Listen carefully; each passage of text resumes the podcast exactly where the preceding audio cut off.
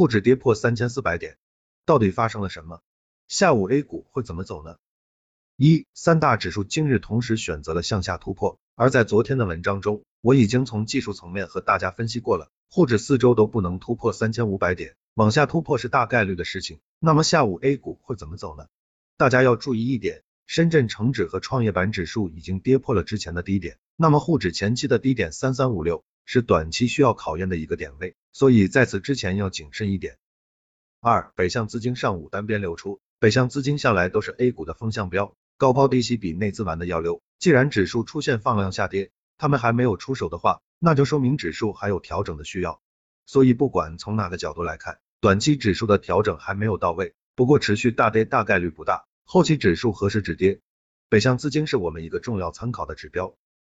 三，盘面上两会概念的三胎概念爆发涨停潮，这是目前消息比较超预期的一个地方，龙头股一字涨停，刺激了资金开始挖掘这个人板块。从今天资金的认可度来看，下午大家还可以继续挖掘这个概念的补涨潜力股。明天后排跟风股只适合兑现了零两秒后期三胎概念能走多远，盯紧龙头股的走势就好。四资源概念股今日表现不俗，沪镍、沥青期货涨停，黄金和原油期货继续大涨。不过相关概念股之前已经有了不小的涨幅，今日表现相对一般，反而之前涨幅不大的资源板块今日走势不错。在参与资源股的时候，建议大家多研究期货的走势，一般期限联动比较好的品种，同涨同跌的情况很大。资源股短期上涨趋势已经形成，如果没上车的朋友，尽量不要追高，后期肯定会有调整低吸的机会。零八秒。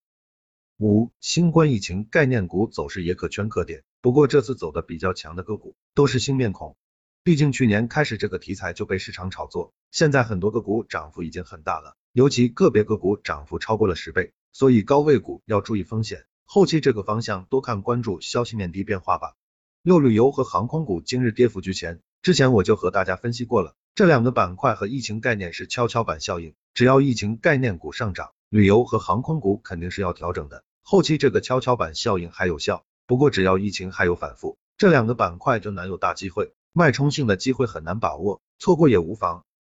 总的来说。指数还没有调整到位，昨天文章也提醒了大家，现在处在退潮期，短期是要谨慎一点了。盘面上除了三胎概念和资源股走势比较强之外，其他方向的机会都不是很确定，所以短期控制风险为主。比较好的板块和个股机会，我会在晚上的文章中再和大家分享。觉得文章不错的朋友可以点赞、收藏和转发，新来的朋友记得先加个关注。